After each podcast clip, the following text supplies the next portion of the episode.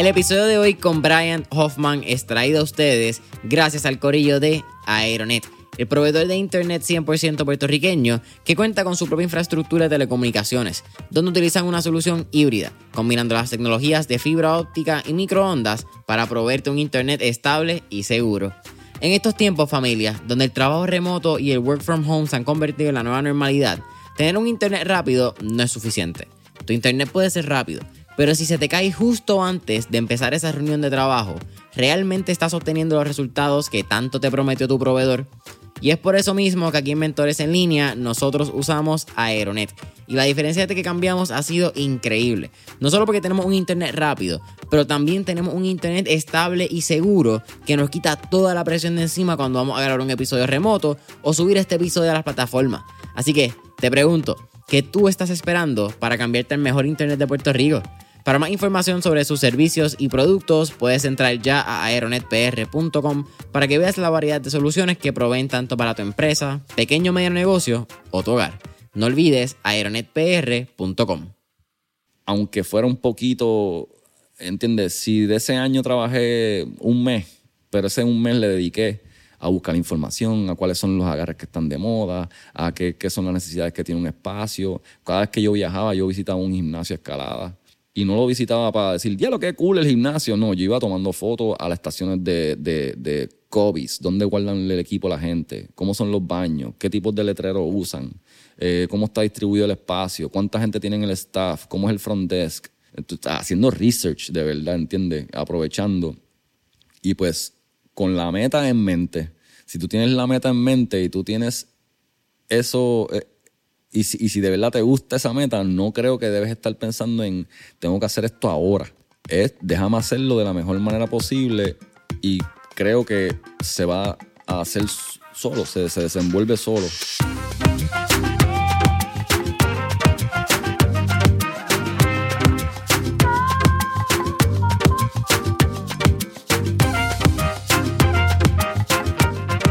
¿Qué es la que hay familia? Mi nombre es Jason Ramos y bienvenidos a Mentores en Línea, un podcast donde hablamos con los empresarios e influencers responsables por las marcas más destacadas, para que así conozcas quiénes son tus mentores en línea. Y en el episodio de hoy me acompaña Brian Hoffman, quien es escalador y fundador del bloque Bouldering Gym. Brian, ¿qué es la que hay? Saludos, ¿cómo estás, bro? ¿Todo bien? Oye, un placer estar aquí contigo eh, segunda vez que nos conocemos. Esto no es como tal la primera vez. Exacto. Segunda vez que hablamos, disculpa. Eh, mano, un absoluto fucking placer de verdad estar contigo. Gracias, bro. Aquí a las órdenes cuando quiera. Tengo que darle el shout out a, a Brian, que es un tocayo tuyo. Eh, Brick Guardado fue procursor de esta entrevista, fue quien, quien lo mandó. pero sin embargo, lo más loco es que cuando Brick me lo manda y me dice, cabrón, chequeate a Brian, yo no había venido al bloque una vez vengo al bloque y shout out a David, que fue quien me acompañó, David Villa, desde México, fue bien diferente la mentalidad y cómo te vi. Porque uno, mi respeto por lo que hacen en las piedras aumentó considerablemente. Como que una vez tú haces un becero y el becero te da en la cara y tú dices, eh, puñeta, esto no es tan fácil. Como que eso fue, es bien interesante. Y lo segundo que me llamó mucho la atención de lo que has creado aquí en la comunidad, que creo que vamos a hablar de eso un poquito. Pero tengo una pregunta puntual para empezar. Zumba. ¿Cómo tú te describirías hoy en el 2021? Sabiendo que eres una persona que ha vivido como que un montón de facetas, ha estado en distintos ámbitos y creo que cambiar es como que algo dentro de tu naturaleza. Tú sabes pivotear. Sí, eso fue interesante porque fue algo con algo con lo que yo en realidad como que no, no, no quiero decir tuve problemas, pero algo un poco de conflicto interior, ¿verdad? Porque venimos de un de una creencia medio old school que tú tienes que escoger algo en la vida y tienes que ser esto. Y si no eres esto, pues como que estás perdido, tienes que ser otro. Y para cuando yo me gradué de, high school era como que cinco opciones. Doctor, eh, abogado, ingeniero o arquitecto, o, sea, ¿entiendes? Por ahí va la onda. O sea, estudiar arte, que fue lo que yo hice, era de locos, por ejemplo. Como, ¿qué? o sea, esto es, no, te vas a morir de hambre, whatever. Y pues a mí, yo soy una persona que no fluyo bien con las rutinas, aunque sí tengo rutinas, porque es bien loco y eso también es algo que yo he analizado dentro de mí. Me gustan ciertas rutinas en mi vida, pero algo quizás en el lado repetitivo, cuando venimos a la rutina, repetir las cosas o, que se vuelve monótono, pues me aburro. Y entonces, ¡pam!, entra, entra esta ansiedad de cambiar. Y pues siempre me había gustado tratar muchas cosas mientras, o sea, el uno pensar que uno puede hacer algo y pues tratarlo y darse cuenta que lo puede hacer, pues para mí era satisfactorio. Y pues todo lo que me intrigaba, pues trataba de hacerlo, trataba de... y, y, y, en un momento dije, diálogo, volviendo al conflicto interior, como que, wow, tienes que decidirte, tienes que, o sea, nunca vas a ser el mejor en nada. O sea, ¿cómo vas a ser, entiendes, atleta olímpico, por decir algo, ¿verdad? Que, que solamente se enfocan en eso, en su vida. Y pues era como que un, una, un conflicto interior de diantre, espérate, yo, yo quiero ser el mejor en algo o, o, o, o tengo que decidirme porque si no me voy, a, me voy a quedar estancado, que es lo que la sociedad te, te dice, ¿verdad? Mentalmente. Y en un momento en mi vida hice paz con que en realidad yo no quiero ser el mejor en nada. Yo me conformo mucho más con ser bueno en muchas cosas o tratar de ser lo mejor posible en muchas cosas. Y así poder defenderme de muchas maneras. Eh, por dar un ejemplo también, el trabajo. El trabajo, a veces uno piensa que tiene un trabajo seguro, se cae el kiosco y entonces, ¿qué? Pues pues mano, yo pinto, raspo, lavo, siembro, corto, y me lo disfruto también porque me gusta trabajar con las manos. Y a través de eso, pues hice paz interna de decir, ¿sabes qué? Mejor me voy a disfrutar las cosas que hago a plenitud y tratar de, de sí ser bueno y de, de, adquirir técnica o de adquirir conocimiento dentro de eso, pero también entender que pues no voy a ser la hostia humana en esto porque no estoy 100% dedicado a eso. ¿Qué tú estudiaste en artes plásticas? Eh, pintura. Me gradué de pintura. Ok. Tuve dos años en mercadeo en Mayagüez y entonces de ahí dije, ¿qué rayo estoy haciendo aquí con mi vida? y me fui a estudiar arte. Ok, so, háblame, yo te iba a hacer la pregunta ahora, que si de chiquito habías considerado tener un negocio, pero entonces empezaste estudiando mercadeo. ¿Eso en alguna parte quizás de tu inconsciente o whatever queramos llamarlo, fue una chispita que había, mira, quizás yo puedo hacer algún día un negocio con algo que tenga que ver con las manos o con el arte o con lo que whatever terminara haciendo? Pues fíjate, eso que mencionas, eh, quizás no, yo no lo había analizado hasta ahora, pero no es que yo quisiera hacer un negocio, no era esa, esa como que la razón. La razón realmente fue porque mi papá eso es lo que hacía y era como, pues, el lado fácil dentro de todo. Como que, pues, dentro de estas cinco opciones que te estaba mencionando, ninguna me gusta, pero pues tengo a mi papá que hace esto, que quizás es una mano que me ayuda, o puedo irme por aquí en el lado fácil de la cosa, de entender. Pero volviendo a mi niñez, ¿verdad? Pensando en todas estas cosas, yo siempre, eh, por ejemplo, yo hacía pulseras de alambre de teléfono. Cuando uno desmontaba los cables de teléfono, eh, vamos, está viendo bastante way back. Te estás poniendo fecha. Saludito a los cuarentones aquí. este, o sea, antes nosotros de chamaquito, uno, tú cogías los cables de los teléfonos, los desmontabas, eso tenía un montón de, de alambres, de colores, los transmisores, y nosotros pues cogíamos todos esos colores y hacíamos pulseras y las vendíamos. Yo hacía dibujos y vendía dibujos en la escuela, pesetas.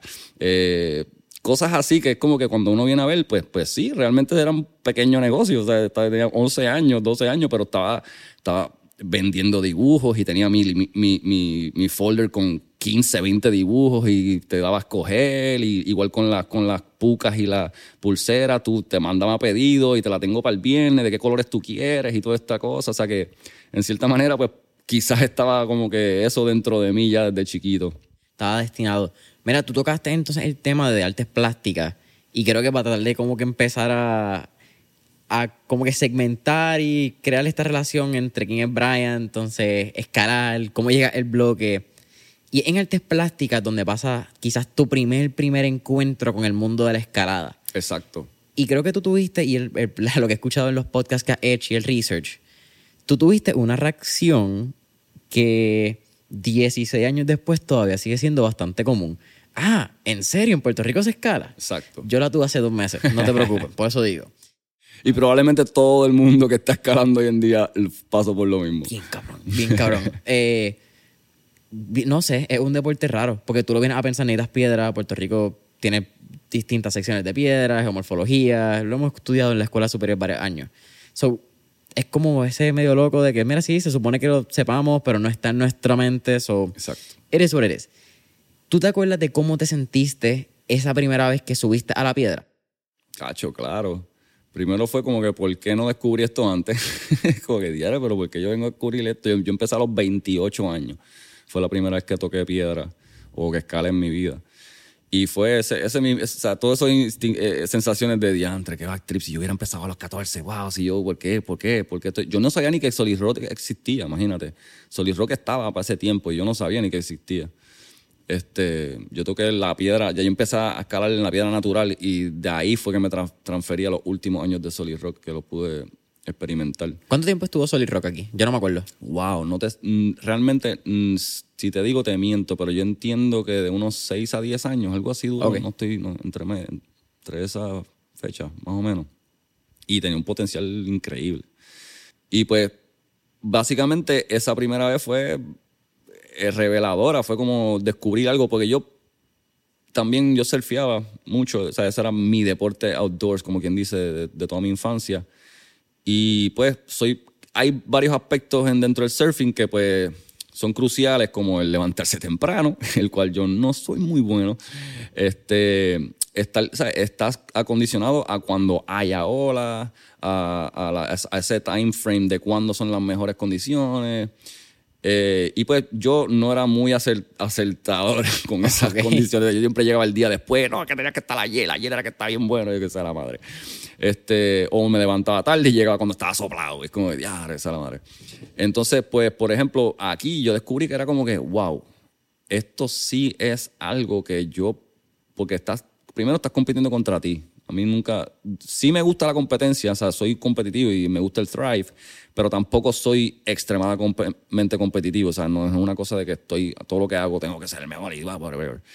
Este, pero en, este, en ese aspecto me di cuenta que sí, que yo estoy compitiendo en este deporte contra mí, que es lo mejor que puede pasar, ¿verdad? Porque pues, ahí es que uno lucha con, con- contra uno mismo. Y que el- la pared iba a estar ahí. La, la- la ruta en realidad es la misma. A diferencia de una ola, por decir algo que siempre va a ser cambiante. Entonces, pues, sí es algo que tú puedes adaptarte y trabajar a lograr eso, a diferencia de después trabajar, lograr movimientos y cuando te toque ese momento en la ola, pues no estoy comparando estos dos deportes porque no sé por, o obviamente fueron parte de mi vida y también yo lo uso mucho como a la hora de describir el deporte de la escalada. Mucha gente piensa en escalada súper extremo y muerte. Eh, te vas a matar y anda para el sirete, eso es súper extremo, yo jamás voy a poder hacer eso. Y eso realmente no es real. O sea, eh, eh, todo depende de donde tú lo quieras llevar. El deporte de la escalada puede ser súper recreativo este, o puede ser súper extremo. Y igual que el surfing, por decir algo, o sea, si tú quieres surfear a las de dos a cuatro pies, pues es súper recreativo, pues chilling. Exacto, estás chachareando, ah, puedes viajar el mundo, puedes surfear ahorita bolita súper cómoda, no tienes que estar bajo una presión, bajo una condición eh, atlética, puedes disfrutártelo. Si tú quieres surfear olas de 20 pies o más, pues tú sabes que te tienes que poner para tu número, tienes que entrenar, pues el mindset cambia, pues es básicamente lo mismo. O sea, si tú quieres escalar a unos niveles altos, pues tienes que entender que tienes que entrenar, tienes que enfocarte, tiene, tu mindset tiene que cambiar, tu estilo de vida. Pero si no quieres hacer eso, puedes mantenerte súper divertido en, en grados relativamente cómodos y disfrutar todo lo que tiene esta isla para ofrecer o hasta viajar el mundo y escalar cosas recreativas. Yo he visto abuelos escalando con nietos en España, ¿sabes? Estamos hablando de señores de ochenta y pico de años, escalando rutas con sus nietos de ocho, nueve años, compartiendo en familia, en la naturaleza, ¿sabes? adquiriendo calidad de vida. Mira, vamos a hablar, te, te hace una pregunta, pero vamos a hablar de la competencia. Eh, me parece bien interesante porque aunque el deporte de surfing también es un deporte solo, muchas veces la competencia o en nuestra infancia en equipo. Y en equipo un poquito retante, yo creo, porque delega una fucking responsabilidad a una tercera persona que necesariamente no va con tus pilares, no va como tú piensas de la competencia, el deporte, hay muchos factores. Pero me parece bien cool porque es lo que te da, y esto es hablando de la experiencia de las dos veces que he venido al bloque, la escalada te da un- una perspectiva de no sé si lo puedo hacer, pero voy a tratarlo. Lo peor puede ser que no lo haga. So, que es un paralelo, ¿verdad? Con la vida bastante de que si lo hago, me pueden decir un no. Si no lo hago, él no está seguro. Eres o eres. Pero lo otro es que te retan mentalmente el próximo día. De que ya tú sabes que quizás tú fallaste esa ruta. Pero tienes que venir mañana y tienes que tratarlo otra vez. Porque si no, tú mismo te vas a quedar con un remordimiento de como que, diablo, me quedé dado. Y creo que eso está bien cool, mano. Sí, yo, yo entiendo que la escalada es mucho más mental que física. O sea, el aspecto, en realidad, alguien con un físico increíble y una mente débil le va a ir peor que alguien con un físico débil y una mente fuerte. ¿Lo has visto? ¿Has Sí. visto un macharrán que dice, papi, yo voy a hacer esto? a cada rato. Nosotros damos cursos, enseñamos gente a escalar afuera y he tenido experiencias bien cómicas donde el chamaco así, fortachón, clásico cliché, con sus zapatillas, trae a la jeva para enseñarle lo que es la escalada y el curso básico. Y el pobre hombre estuvo cayéndose en todas las rutas y la chamaca no se cayó ni en una ruta. Y era la primera que escalaba, tenía uñas largas, o sea, todo lo que tú uno dice, diario, esto va a ser medio papelón. La chamaca le metió por ahí para arriba y el papelón lo hizo el pobre hombre. Lección. Exacto. No invites a una jeva a escalar si nunca lo has hecho. O no, invítala, pero no te no, baja, baja, baja los humos. Asume tu, tu realidad. Que, que si eres principiante, pues también ya está, todos pasamos por eso, todos pasamos, pero no vengas a hacerte el que sabe cuando no sabe. Mira, es bien loco también porque tú ves el físico, excepto los antebrazos. Ustedes tienen un antebrazo al garete, parecen antebrazos de mono. Pero tú ves el físico y ok, cool, no dicen mucho. De momento ves ciertas movidas, ves como los hombros, eh, eso, el, el omoplato, cómo se empieza a extender y tú dices, anda por el carajo, como aquí más que quizás de, de tamaño, que, que es algo que yo creo que cuando hablamos de fuerza, el tamaño es, for some reason, el, quizás como que el deleting es lo que lleva el paso, si está fuerte o no. Aquí ustedes realmente lo que han desarrollado es una fibra muscular hija de la gran puta. Sí, es, es como. Hay, diferentes tipos de musculatura, ¿verdad? Como por ejemplo, nosotros lo que entendemos es como musculatura funcional, o sea, usar o fuerza funcional. Eso, por decir un ejemplo, los bodybuilders, ¿verdad? Que uno piensa y dice, ya, estos son la gente más fuerte del mundo, realmente no son capaces de hacer un montón de cosas Yep. debido a, a su físico. Sí, correr, están es lo que apenas pueden hacer. Súper limitados. Eh, y pues obviamente dentro de la escalada pues uno está peleando la gravedad. O sea que en realidad sí el peso afecta. Mientras más uno pesa, uno, más, más, difícil, ¿verdad? Esto pues trae problemas en otros ámbitos como los de alimenticios, que eso hay que tener cuidado también, pero este, pues mucha gente, la idea es tratar de llevar tu cuerpo a lo más fuerte posible sin ganar masa muscular. Y esa es, el- es el- la, la logística detrás de. Entonces tú puedes ver a alguien con un físico que realmente no se ve imponente, pero tiene de seguro más fuerza que mucha gente que uno piensa que sí son fuertes. Eso me recuerda como que en, en la intermedia, en la high, uno pulseando. Exactamente. Fucked up shit, man. Como- Técnica también en la técnica, o sea, por decir algo pulseando también, el pulseo conlleva mucha técnica eh, corporal. O sea, si uno no entiende lo que está pasando, te puedes partir el brazo, real, literalmente. Este, y aquí también, eh, la técnica, y eso pasa mucho por, por volver al ejemplo de la gente fuerte o la gente. Aquí viene mucha gente que, que, que sí, es- se consideran fuertes. Entonces tratan de aplicar esa fuerza a la pared y se dan cuenta que no llegan. O sea, no, no, no. Aquí la fuerza bruta te va a llevar solamente hasta cierto nivel. Ya de ese, de ese nivel para arriba realmente vas a tener que entender lo que es la técnica corporal. Y esto es física, ¿sabes? A menos que tú seas una bestia humana y estés jalándote por ahí para arriba como pull-up puro. O sea, básicamente, que es lo que ellos hacen muchas veces cuando vienen. No entienden la importancia de los pies, la importancia del core, de todo ese tipo de cosas a la hora de moverse y por lo que usan es los brazos por ahí para arriba. Que es la mentalidad clásica de que, ah, yo no puedo hacer un pull-up, yo no puedo escalar. Y eso es totalmente falso, ¿sabes? Tengo una amiga que, que ella escala afuera, llevaba ya como cuatro años viviendo en, ahora mismo vive en California, y una, disfrutando el, el bouldering y los parques que hay allá. Pero cuando le dije que venía para acá, eso fue lo primero que me dijo. Me dijo, no pienses tanto en los brazos, usa las piernas. Exacto. Y en verdad que sí, es bien loco porque tú piensas que cuando, y esto viene de alguien que no ha escalado casi un carajo, yo nunca he ido afuera, so, tratando de ver los videos tuyos, he visto videos de par de panas, es como, es uno y uno. A veces es como que la gente quiere mover mucho los brazos, pero si no mueves el brazo y un pie, la- estamos hablando de gravedad, ¿me entiendes? El cuerpo y el centro de gravedad tuyo se va a quedar atrás, o la transición va a ser difícil. Aquí yo estoy hablando como si supiera transiciones no, pero sí, ese, ese- es la. Mientras. Volvemos a lo mental y lo físico. Mientras más lo pienses y lo analices, más rápido va a ser tu progreso, a diferencia de pegarte ahí y darle a mollero puro. ¿Entiendes? O sea, e- e- el, el factor mental de uno tratar de pensar lo que uno va a hacer, que le llaman visualización, Ajá. básicamente. eh, pues eso, eso es bien importante para, para, el- para la escalada porque te predispone a- al movimiento. Entonces ya es como si el cuerpo hubiera pasado por eso ya y se siente un poco más cómodo que a diferencia de ir sin información. El caso cliché de Michael Phelps, no sé si sabes la historia de Michael Phelps, en una de, una de sus tantas carreras de medallas de oro, una vez entra al agua, creo que era 50 metros, eh, una vez hace el dive se le entra agua por los goggles. Sin embargo, él como quiera ganó esa carrera y cuando él sale, que pues, se le sale el agua, él dice, yo no la gané porque era mejor, yo la gané porque esta carrera ya la había hecho mil veces en mi, en mi mente. Y cuando yo entraba, yo sabía qué stroke dar, cómo iba el siguiente stroke y cuándo tocar. Y eso suena bien cliché, pero es bien poderoso y, creo que tú lo ves cuando vienes al bloque. Tú ves a la gente que se sienta en, el, en la madera, se sienta en el matre atrás y ven la ruta.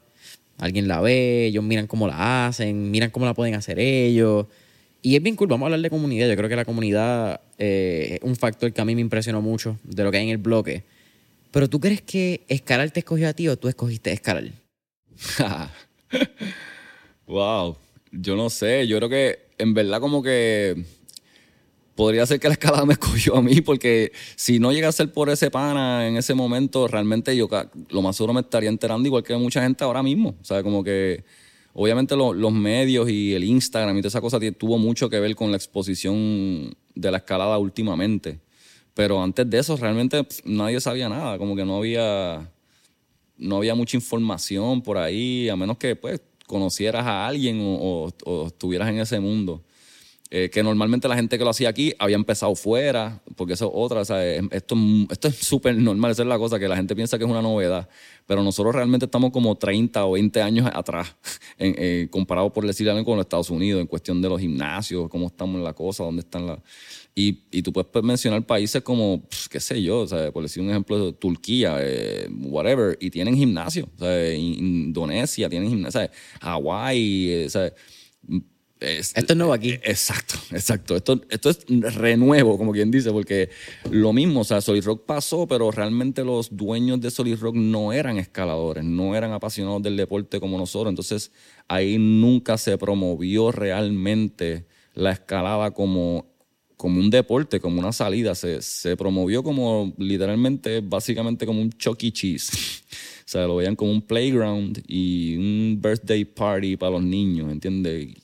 Quitaron el área de gimnasia y metieron maquinitas y como que no tenían el concepto realmente bien digerido y pues el producto se daba, se, se, dio. O sea, en una cadena, una franquicia también, que la, la montaron la franquicia entera, pues estética, todo, o sea, eso se monta como si fuera un chilis, por decir algo. Sí, la entrada una vez hacerlo es mucho más fácil que mantenerlo. Exacto, y los programas, todo, ellos les entrenaron el staff, el programa, o sea, que los primeros dos años fue el éxito rotundo de Solid Rock, que es lo donde la mayoría de la gente lo, probó, pero ya cuando recaen en la responsabilidad personal de ellos, del mantenimiento de, por decir algo, la rotación de ruta y, problemas, pues allí casi no, no era inexistente, entonces tú tenías rutas de tres años en un gimnasio que supone que mínimo te duren, o sea, máximo, perdón, dos meses como mucho, tres meses. O sea, estamos hablando de, Entonces, ¿cuál es el progreso? ¿Dónde tú vas a progresar si tienes lo mismo en el espacio por todo ese tiempo? Claro. Tú ahorita mencionaste que, cuando, que el deporte de la escalada tú lo puedes hacer a distintos grados. Tú puedes hacerlo desde bien principiante como puedes hacerlo hasta bien extremo. Y, y también mencionaste algo que es súper cool que dices que hay mucha gente que le tiene miedo por el extremo, por X o por Y. Si yo soy una persona que le tiene miedo a la escalada, vamos a decir que estas son algunas que top of mind, tienen miedo, piensan que es inseguro, eh, piensan que se van a caer, que necesitan quizás una fuerza bruta para hacerlo. ¿Cómo tú empezarías a escalar y qué tú le dirías a esa gente que tiene miedo? ¿Y, cuál realmente quizás es esa fuerza motora o necesidades, destreza que tú necesitas para empezar a escalar? Bueno, yo creo que son las ganas realmente, porque todo el mundo es capaz de escalar. Y lo otro es bregar. Si tú entiendes que tú realmente el miedo y ese tipo de cosas te va a afectar en tu primera experiencia, pues entonces te, te exhorto a que cojas un curso o un curso introductorio, un curso básico, donde va a haber alguien que está ahí eh, destinado a encargarse de tu bienestar, de tu seguridad, de tu paz mental, por decir algo y de cuidarte en ese proceso. Si no, pues entonces tú puedes adentrarte en el deporte poco a poco, pues puedes, si es afuera, pues obviamente te recomiendo un curso básico, pero pudieras venir al gimnasio, no tendrías que coger un curso introductorio, pudieras experimentarlo. Y después tú decides, ah, mira, sabes que no entendí qué rayos pasó, yo creo que me viene bien un curso introductorio. Hay gente que desde el primer día coge el curso introductorio, entonces ya viene a la hora de irse a la pared, pues ya va con una información y una base un poquito mejor que los ayuda a entender el concepto un poquito mejor. Vamos a hablar rápido la diferencia de el gimnasio, ¿verdad? Porque aquí estamos en un gimnasio de, de, bouldering. Y entonces lo que sería afuera, afuera estamos hablando con arnés, sería escalada tradicional. No, no, eh, hay diferentes, dentro de la escalada hay muchas ramas, como que muchas vertientes. El bouldering básicamente se queda igual, o sea, se le dice bouldering afuera y se practica lo, con lo único que obviamente en el gimnasio tenemos el piso que es acolchonado, gigante, pero para afuera pues uno se lleva esas colchones en la espalda, le dicen crash pads, son un tipo bulto que se abren así unas colchonetas y pues con eso es que uno prepara la, superficie de aterrizaje. O sea, uno crea una superficie acoginada debajo del peñón o el boulder. Boulder viene siendo un peñón en español. Eh, y entonces pues nada, practica escalar movimiento pues lo más duro o la única línea que hay en el peñón, explorar el peñón ah, y, y subirlo. Ya está lo que se llama la escalada deportiva, en Puerto Rico básicamente se, practican tres tipos de escalada. Está el bouldering, está la escalada deportiva y está el psicoblock, o en inglés se llama deep water solo, que es cuando se escala libre sobre el agua, sin protecciones. Este, y entonces está la escalada deportiva, que es la que uno pues conoce con el arnés, con la soga, con los quick draws, el equipo, aunque cuando es con soga también se subdivide. Lo que tú mencionas como escalada tradicional viene siendo donde la pared está natural, virgen, y el escalador va poniendo las protecciones y después las quita y se las lleva. Los anclajes son naturales, él va haciendo los anclajes, o sea que la pared se queda virgen. En la escalada deportiva eh, se usa lo que se llaman las chapas, que son unas piezas, unos anclajes de metal que alguien, un desarrollador o equipador, pues eh, busca la manera de taladrarlas a la pared. Y esa, esas, expansiones con la chapa son los puntos de seguridad del escalador, son los puntos de anclaje mientras va subiendo. Esa básicamente es la modalidad más, popular ahora mismo en el mundo junto al bouldering y es la modalidad que se practica en Puerto Rico. Ok, tú empezaste haciendo deportivo. Sí. Una escalada deportiva. Exacto. vamos, aclárame esta mendeja. Porque yo siempre he tenido preguntas y, y dudas bien severas. ¿Cómo se encuentra una ruta? Eh, vamos a hablar del bouldering, entonces, ¿cómo tal el peñón? ¿Cómo tú identificas dónde puedes agarrar el peñón? Pero vámonos a una piedra, en esta escala deportiva. ¿Cómo se encuentra una ruta? ¿Entendés? ¿Cómo tú dices, tú miras una pared y dices, ah, mira qué chulo, yo creo que por aquí se puede? Y entonces, hay varias, varios tipos de, ¿verdad? de personas. Toca decir, el equipador es quien marque esa ruta por primera vez es el que, el que equipa la ruta, es el que... Le pone los pues, eh, eh, tornillos. exacto, el que establece la ruta y la, y la monta para la comunidad, como quien dice. ¿Qué requiere un, equipador? Porque imagino que a nivel mental es más retante. Sí, es eh, mental y físico. O sea, la gente que, no entiende la, la pela que uno coge cuando uno equipa una ruta, los exhorto a que ayuden a alguien o que vean el proceso, porque en realidad uno tiene que llevar el doble de equipo básicamente para la montaña. O sea, que el, peso en tu backpack va a duplicar. Estamos hablando de todo ese equipo de metal, taladro, batería, soga, eh, todo el equipo de escalada, ¿sabes?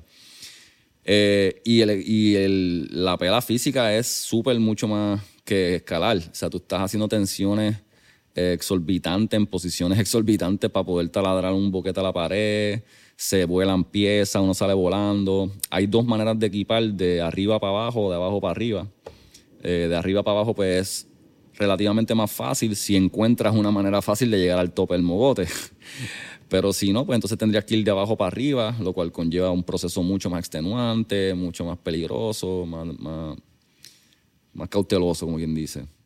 Y entonces, una vez tú vas a escalar, e-, esto lo estuve escuchando y me corrí aquí porque nunca he tenido esta experiencia Igual hay dos tipos de personas. Si vas a escalar recreativo y ya la ruta está marcada. Está aquí el lead y entonces está el top rope, que es el que está abajo. Exacto. No, no, no es que este no es el que está abajo, son dos maneras de, escalar. El lead es lo que se conoce en español como de primera, que es el que sube la soga. Básicamente cuando tú eres un escalador ya, ¿verdad? Como que te consideras un escalador, pues tú se supone que sepas hacer esto, sepas hacer lead climbing. Y esa es la idea. Para tu viajar al mundo deberías, o sea, tienes que hacer lead climb porque si no dependes de alguien que te suba la soga. O sea que tú, el lead climber, el de que va de primera, es el que va subiendo la soga para llevarla al anclaje y después volver a bajar. Eh, el segunda, la segunda persona pudiera ir de primera también, simplemente bajan la soga y después él vuelve a aplicar la, la misma forma. Pero de top, de top rope es cuando la soga ya pasa por las cadenas y entonces vuelve y baja y se amarra al escalador. O sea que el, factor de caída es lo que va a cambiar. Eh, cuando el lead climber cae, él va a duplicar la distancia que pase por encima de su última protección. O sea que si él protegió y sube, vamos a decirlo bien fácil, sube un pie por encima de esa protección, pues si se cae va a bajar dos. Porque baja entonces el pie que subió y un pie para abajo. Exacto y un poquito más por la, por la elasticidad de la soga, exacto. Pero eso es lo que la gente le tiene miedo porque piensa que va a automáticamente restrellarse contra la piedra y explotar en calto. Y eso puede pasar con un mal belayer. Ahí es que, ahí es que hay factores aquí y eso es lo que hay que entender también. Eh, la prioridad en la escalada es la seguridad.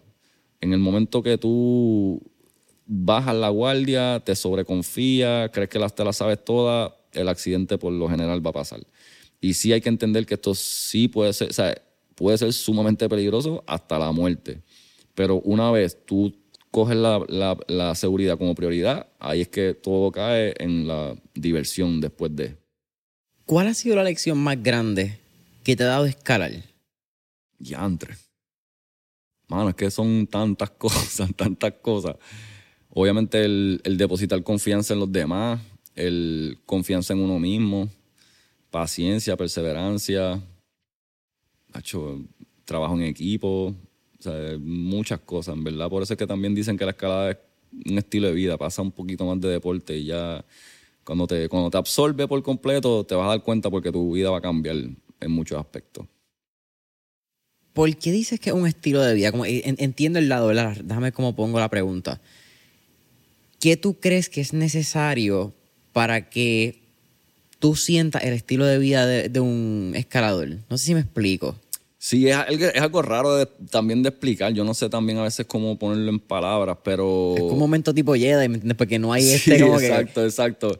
Es que también es como, es como el click. Cuando te hace el click, pues ya se va a formar algo que a ti te gusta, ¿verdad? Entonces, pues tú vas a tratar de adaptarte a, a hacer lo mejor para que eso fluya de la mejor manera. Pues entonces... Te, por darte ejemplo, este, los panas van a janguear esta noche y tú no quieres ir a janguear porque tú quieres estar nítido y fuerte para mañana porque mañana vas a ir a escalar. Ya tú estás poniendo la escalada sobre un jangueo y sobre una borrachera. Y eso afecta bastante en tu estilo de vida, diría yo. Y en el lado saludable, porque te ahorraste chavo, te ahorraste, te ahorraste una borrachera con otro día que vas a perder con hangover y estás enfocado en sacar algo positivo, que es algo que vas a ir para otro día, vas a estar en contacto en la naturaleza, vas a estar ejercitando tu cuerpo, vas a estar compartiendo con compañeros. Y cuando sales al final del día, sales con una sonrisa, ¿entiendes? Dejas muchas cosas ahí, la escalada es algo bien bonito porque es puro presente, sea, no existe más nada. Una vez uno se sube a esa pared, todo desaparece y tú estás en el movimiento y vas para el próximo, eso es todo. Creo que es algo lindo, though que te da la escalada. Eh, incluso aquí cuando tú vienes al bloque, yo creo que la única forma que tú usas el celular es si quieres dárselo al pana para que te, como para que te Exacto. Sí, sí, el celular aquí es para, que, para grabarse, para, porque si no te grabas no pasó. Sí, es, como raro porque una de... Creo que el ser humano a veces, y quizás trayendo un poco quizás con, la, con las mierdas de, y las teorías de las vacunas, que el chip y mierda, que nos van a rastrear.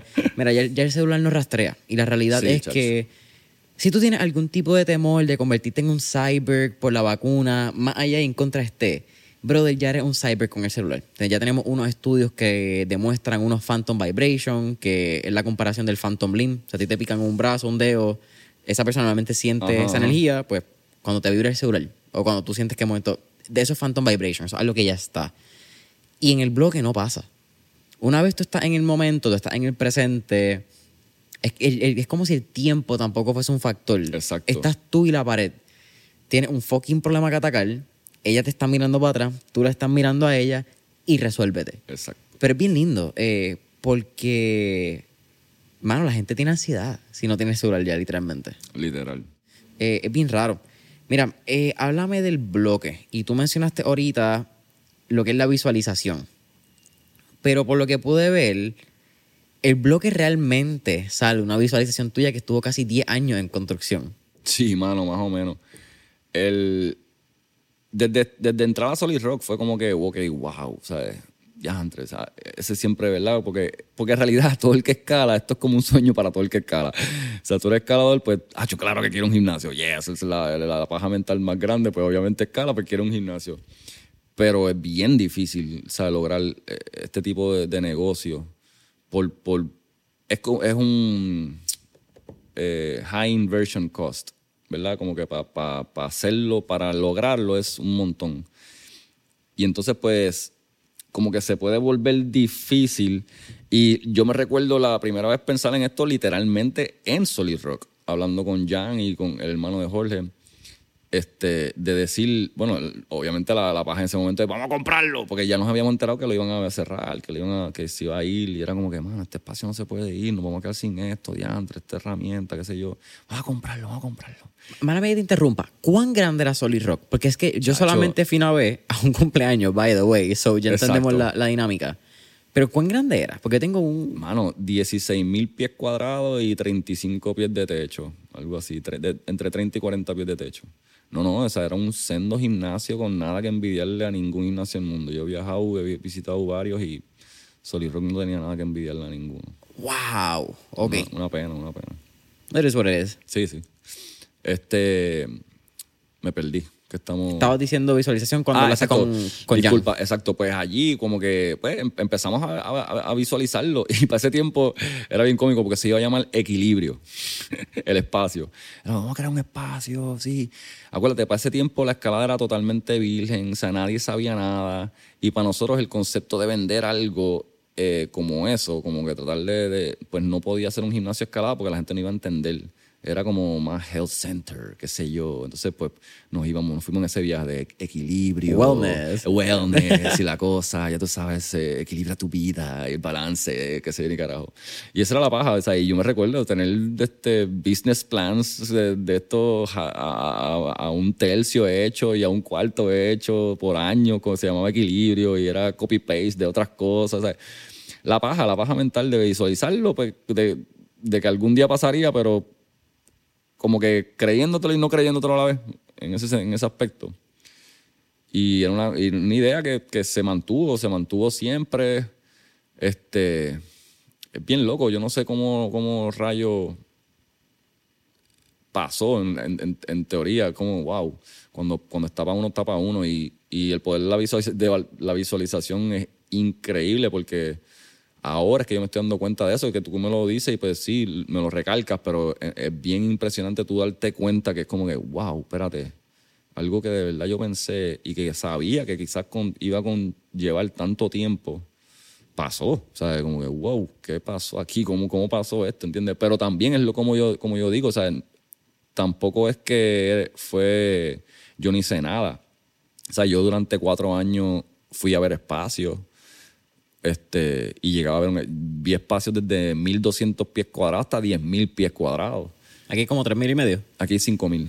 Nieta. Y entonces, este, pues básicamente todo ese, o sea, eso te va creando bagaje, te va, te va dando noción de espacio, te va dando noción de lo que tú quieres, de lo que tú no quieres, de lo que, de las necesidades de un espacio real, de qué, de cómo, de todo ese tipo de cosas. Este, yo pues le, leo, me, me trato de empapar en este mundo lo más, lo más que puedo, ¿verdad? Porque si eso es algo que, en teoría, si le puedo decir a alguien un consejo de que piensa abrir un negocio, pues, mano, no pienses en el negocio por los chavos, piensa en el negocio porque te gusta y, por, y te tienes que empapar, o sea, tienes que ser conocedor de verdad de lo, de lo, de lo que quieres hacer. Porque si quieres, si quieres abrir un restaurante y no sabes de, de, de comida, ¿sabes? Chévere, pero no la vas a pasar mal. O sea, no, no, no vas a querer buscar por qué la zanahoria violeta es mejor que la, la, la cebolla violeta es mejor que la blanca. No te importa eso. ¿Entiendes? Tú quieres los chavos del restaurante porque al pana le funciona el restaurante y al otro le funciona el restaurante, a todo el mundo le funciona un restaurante, pues yo abrí un restaurante. Y eso es lo que está pasando, yo creo que mucho aquí en Puerto Rico, como que la fiebre esta de, ah, ¿a quién le funciona o qué? Pues yo lo, yo lo voy a hacer. Sin saber si le va, o sea, sin hacer los estudios reales, sin de verdad saber que eso te va a apasionar. ¿Cuántas veces yo no hablé con mi esposa, abrí una pizzería en, en La Loíza antes de que hubiera ninguna pizzería? Ahora hay cinco. Se mataron ellos mismos, ¿entiendes? Como que eso es lo que no entendemos. Es como que está bien, pero porque le funcionó a alguien no quiere decir que te va a funcionar a ti. Entonces, también ese, ese, como que ese concepto de, de, de, como pequeña envidia, ¿entiendes? Como que, ay, yo quiero uno. Pero a la larga, si no es tu pasión, si de verdad yo no me veía metido en un horno haciendo pizza, es la realidad, ¿entiendes? Yo sabía que iba a ser un negociazo, pero no era algo que yo estaba dispuesto a hacer, a meterme ahí por chavo, por, por salir del paso, y fueron, fueron cosas que discutimos. Vamos a abrir una pizzería y después abrimos el negocio, después abrimos el bloque. O vamos a abrir algo, un- un- esto, y después abrimos aquello. ¿Por qué? Por pensar que es algo fácil, que es algo que se puede hacer, pero realmente si no es tu pasión, el tú levantarte todos los días a bregar con eso, con comida podrida, con que de esto, con el restock de la masa, con la sal, te vas a volver loco y te vas a quitar. Mira, eh, me estoy leyendo un libro ahora mismo que es de Tony Hesaya, eh, que en paz descanse, él es eh, CEO, cofundador de Sapos. Mm. Y el libro se llama Delivering Happiness, eh, a Path, eh, un paso, eh, a path to profit, passion and purpose. Eh, pasión, propósito y ganancia. Y yo creo, aunque él no lo ha mencionado como este diagrama de Ben casi Ikigai, pensando en la filosofía japonesa, pasión, propósito y ganancia son, en mi opinión, una tremenda manera de crear este diagrama de Venn de tres círculos y lo que queda en el medio puede ser tu negocio. Si tienes pasión, es algo que, como mencionaste, te va a levantar todas las fucking mañanas con ganas de hacerlo. Si tienes un propósito, hay un motivo más grande que tú. No es solamente hacer ganancia, pero si hay ganancia, hay un negocio. Claro. Eh, y creo que lo estábamos hablando y eso es algo que tú has creado aquí. Hay pasión, hay propósito y hay ganancia. Y creo que por eso es que lo miras de esa manera. Tú no lo estás mirando como, pues de aquí a cinco años vamos a hacer un millón de pesos y lo vamos a vender. Y decimos, no, porque aquí hay un propósito de crear comunidad, hay un propósito de que el deporte de la escalada siga creciendo. Creo que también, esto no lo hemos hablado, hay un legado bien lindo que va a dejar gracias. creo que pase lo que pase, las vidas que has tocado intrínsecamente, porque no es algo que sucede, van a acordarse de este sitio y van a acordarse de quién lo creó y emociones vividas aquí. eh, no sé, es bien interesante. Cuando Eso me va a hacer llorar, brother. Todavía, por el final, por el final. No, mano, eh, creo que sí. Y te lo digo por el plano personal de que yo no conocía esto. Loco, yo creo que hace un mes fue la primera vez que yo vine. Y cuidado. eh, hoy mismo que estamos grabando, vengo por la noche. Y lo he mirado como un espacio para poder crear y fortalecer relaciones con personas que quizás ya no estaban tan cercanos a, a mi ámbito, por X o Y sea. Creo que la vida, en el punto que yo estoy, pues los distintos caminos de los amigos van a empezar a suceder. Sí. Y si tú no estás dispuesto a trabajar en nuevas maneras y formas de mantener relaciones en tu vida, las relaciones se van a ir y no es culpa de nadie, es, es de la vida. Y creo que tienes un espacio donde puedes fortalecer eso porque encuentras pasiones que son nuevas. Quizás tu pana nunca lo había hecho, tu jeva nunca lo había hecho, eh, estás a punto de dejarte de tu novia porque se aburrieron de la relación después de tres años, viniste al bloque, hay amor nuevo, puñeta, se joda. Y lo hemos visto pasar, lo hemos visto pasar. Really? Sí, sí, es bien lindo en realidad. Estás ver- bien loco.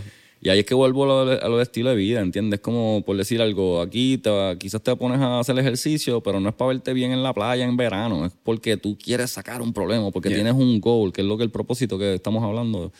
Y, y eventualmente sí te vas a ver bien en la playa en verano, pero ese es el, ese es el gain, ¿entiendes? Eh, tu propósito realmente es que yo quiero sacar esto, porque yo sé que yo puedo, y dentro de mí yo sé que yo puedo. Y entonces uno trabaja para eso. Y eso es lo otro lindo de la escalada. Son o sea, goals o achievements a, a corto plazo y a largo plazo.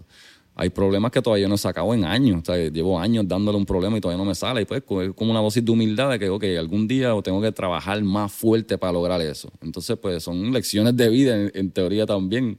De, de que si tú quieres algo, tienes que trabajarlo. No en la vida va a venir fácil. ¿Cómo sale el nombre del bloque?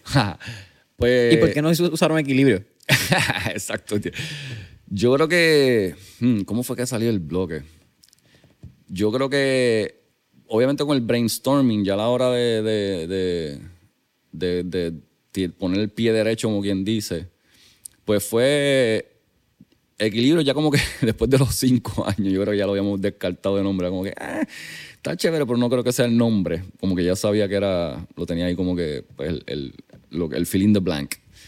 Pero pues obviamente nosotros a la hora de, de- que lo mismo hice con, con el negocio de mi esposa, que es lentejuela, que siempre hacemos brainstorming. Entonces Súper cool, no tra- este, saludos, mi amor. Eh, bregar con brainstorming y, y pizarras y como, y, de- como de, despilfarrar ahí todo lo que se te viene a la mente. Pero obviamente, pues el bloque tiene eh, asociaciones con la escalada y con el lado social. El- o sea, una, una pala, un, un peñón, se le puede decir un bloque de piedra, ¿entiendes? Un- un- es, es un bloque de piedra, básicamente. Entonces está también el bloque, el bloque que es el jangueo, ah, en la esquina, el bloque, ¿dónde estamos? Ah, pues el, el block party, esto, la cosa, pues, ah, que a, a la vuelta el bloque, eh, ¿entiendes? Como algo Nice. que, que sí que es eso de comunidad, como que, ah, pues, y pues nos hizo sentido como que, wow, espérate, esto como que amarra las dos cosas y también te lo está diciendo de cierta manera ahí como que el- el- la palabra en cierta, eh, tiene su, su underline de lo que es. Yo creo que y entonces empezamos a, a, a mencionárselo a, cercanos, como que, mira, y esto y esto, ¿qué tú crees? Este entre este y este, entre este y esto, no, hecho no, el bloque, el bloque, ah, ok, ok. Entonces pues ahí nos decidimos por el bloque. ¿Cuán clave tú crees que ha sido la localización para el éxito del bloque? Súper. Y yo, yo pienso que o sea, eso siempre fue un factor importante. Yo tenía la lista de las necesidades reales y en realidad es bien loco porque volvemos a de la visualización. Yo tenía esa lista por años de cosas que yo sabía que, que yo necesitaba en el espacio. Y este es el último espacio que yo vi después de tantos años y es el que realmente tenía todas las cualidades que yo necesitaba yo pasé por unos procesos bien locos durante el, el- ¿verdad? Esto- estos años de tratar de hacer el espacio, eh, traté de bregar con un supuesto inversionista que supuestamente íbamos a bregarlo y entonces ya teníamos un espacio, ese inversionista después se desapareció. Este, pero entre, entre el transcurso de, ya yo le había mencionado al otro, a, a- a él, que ese espacio que habíamos escogido, realmente yo tenía como que second thoughts, como que, mira, realmente después de analizarlo, creo que no es el espacio adecuado por, el, por X y Y razón, esto y esto y esto y esto y esto y esto y esto. O sea que, para que veas cómo son las cosas, ya ese que supuestamente era el que era, el que era, el que era, ya en mi corazón tampoco era. Es como que, mmm, espérate, este no es. Cuando, y málame que te interrumpa, cuando el inversionista desaparece, tú te fuiste, obviamente te vas en un tipo de mala puñeta, ¿verdad? Eso, eso es normal. Dos inversionistas desaparecieron. Ouch. Eh, ¿En la, la misma jugada o diferente? Diferente. Ok, vamos a la primera entonces, me cuentas ya mismo la otra. en la que no das pie con bola con el espacio. Al momento quizás fue como que, diablo, este cabrón, como que se fue, pero después fue quizás como un, mira, quizás las cosas pasan y tienen su propósito. Sí, definitivo, definitivo. Claro, claro que sí. Yo creo en eso fielmente. Todo tiene su propósito, aunque no lo entendamos al momento. Pero todo tiene su propósito. Ok, sígueme contando, malamente interrumpí ahí de los años, pasando, procesos. Pues nada, o sea, como que e- es para que, ¿sabes? Son cosas de las que uno va, que son parte del proceso, ¿entiendes? Yo haber pasado por eso es lo que me da a mí entender que este sí es el espacio. O sea, son, si no hubiera pasado aquello, ¿entiendes? Quizás nos íbamos para aquel espacio y no pasaba el éxito que tenemos, no pasaba, ¿entiendes? Así es que uno lo tiene que ver como que, pues, y, y todo esto aquí cayó, es bien loco porque después de ese espacio yo había encontrado otro espacio más. Y ese otro espacio yo sí pensaba también que era el que era. y, pero... Es como una jeva. Todas son las que son hasta que- Pero de repente... No me cancelen. Hasta que vean los, los red flags. Eso es lo que hay que estar pendiente, ¿verdad? Porque todos son, todos son candidatos. Todo el mundo es un candidato. Hay que estar pendiente de los red flags. Pues básicamente los, red flags es la cosa que, que uno en todo, la vida, realmente salen por, por diferentes aspectos. Y este otro espacio, pues yo pensaba que era, eh, pero ¿qué pasa? El, el desarrollar un espacio como este es bien difícil porque los planos de la construcción se revuelven alrededor del espacio. Yo no puedo llegar con unos planos a X o Y espacio, o sea, todo se adapta al espacio. Claro. Entonces, ¿cómo tú aseguras un espacio para trabajar un diseño, sabes, sin pagar chavo o pagando chavo una renta invisible para poder tener espacio, para poder crear, para entonces hacer budget. O sea, es un, es un proceso bastante complicado y yo me asusté. Yo dije, espérate, yo no voy a, yo no voy a tocar puertas porque que estoy, estoy atando, mala mía, son muchas historias que se Sí, sí. atan todas de, de diferentes maneras y Y es bien loco cuando tú cuentas tu historia, porque para ti son distintos momentos que no tienen nada que ver hasta que de momento tú empiezas a contarlo y cada punto es como que... Ah, pero es que espérate, esto tiene que ver con esto. Y ¿sabes? ella, ¿verdad? O sea, Esto también estuvo este. Y ah, anda para el carajo antes. Sí. Pues en este, en- yo estaba en una etapa en mi vida, porque cada año que pasaba, yo sabía que había más presión. Ya la escalada, ya estábamos, ya había, ya había pasado Free Solo, ya había pasado los American Ninja Warrior, ya llevaba, o sea, ya la escalada estaba cogiendo más auge, ya yo sabía que esto era más y más. Yo llevo siendo guía por mm, 10 años, o sea, que yo llevaba gente de Estados Unidos a escalar constantemente afuera. Cada persona que, que tocaba la isla me mencionaba, pero no hay gimnasio, pero chacho, pero eso sería un, chacho, es un negociazo, que si esto y si lo otro, no, pero ¿y quién no ha pensado en un gimnasio? Inclusive conversaciones aquí con gente que, chacho, pero creo que hace falta un gimnasio. que- Y yo, mira, callado. uh, y ¿Y es común que vengan a escalar a Puerto Rico norteamericano o de otros países? ahora, ahora sí, ahora es mucho, mucho más común. Cuando yo empecé, no. Empecé. O sea, todo ha tenido que ver con artículos que han salido, videos, todo ese tipo, toda esa información que ha estado poco a poco saliendo, es lo que ha hecho que la exposición crezca al nivel que estamos ahora, que sí, ya somos reconocidos como un destino de escalada. Me parece bien interesante, y tú lo mencionaste al principio, que este tipo de negocio un negocio que requiere un montón de capital de inversión antes de ver un dólar. Pero tú acabas de traer un plano que vamos a poner una foto en, cuando vean el post, va a estar la foto de Brian, va a haber una foto entonces de- para que vean el bloque per se, lo que es adentro.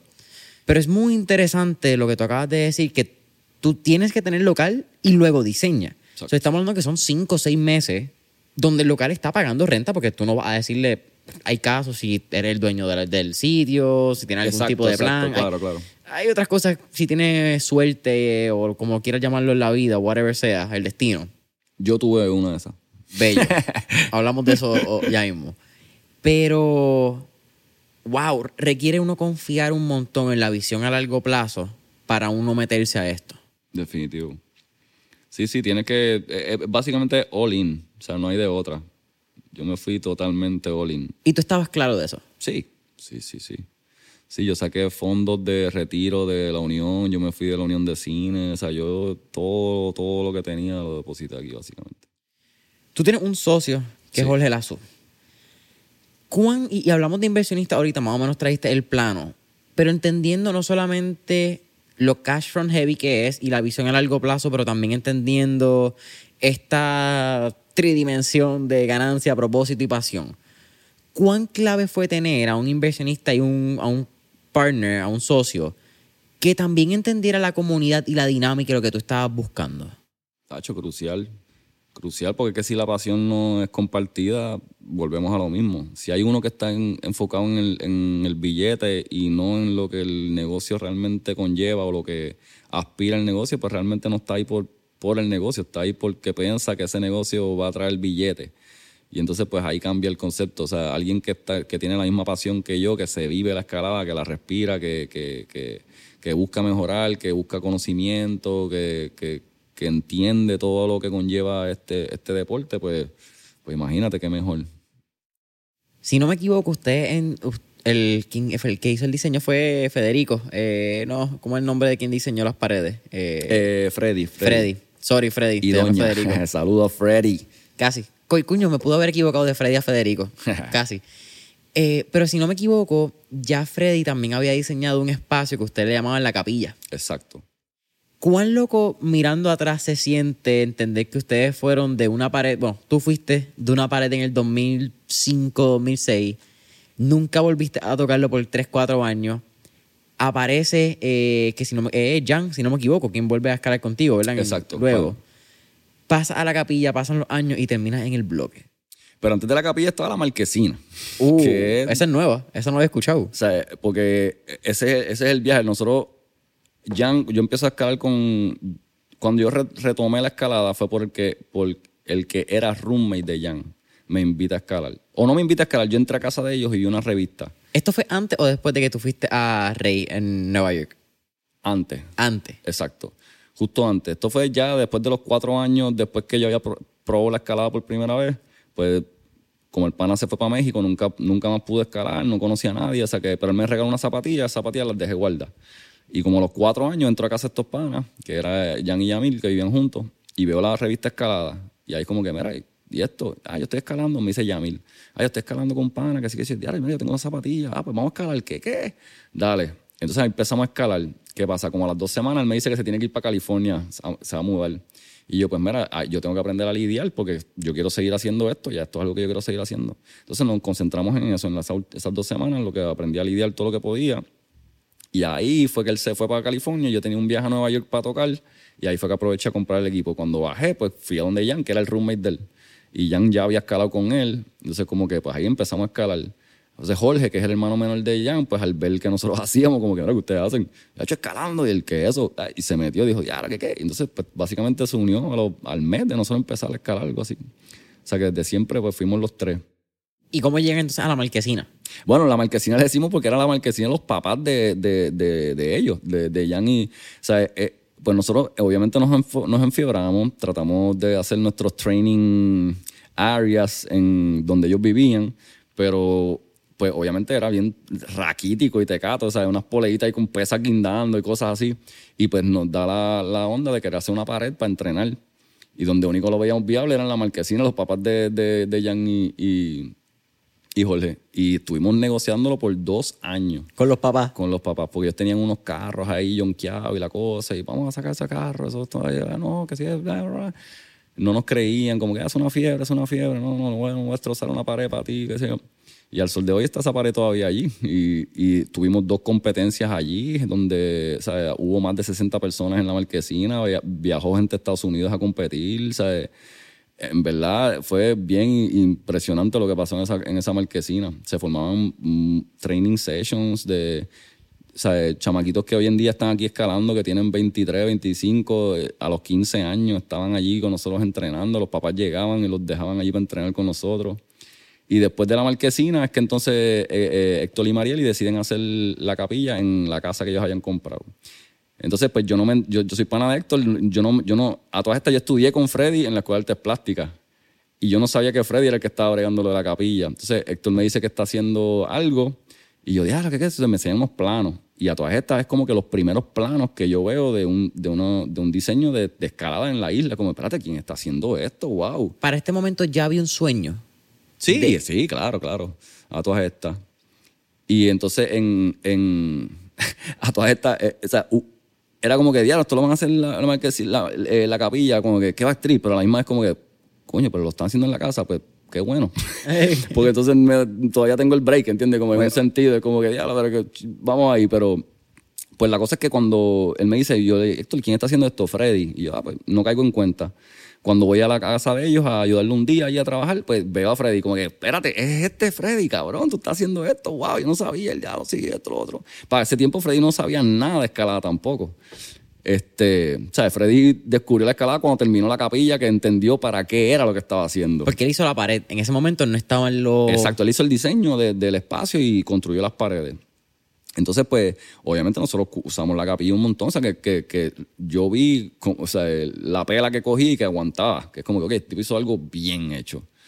Entonces, pues yo tengo realmente, yo, yo tenía un confidentiality agreement con Freddy desde el 2016 para hacer el bloque.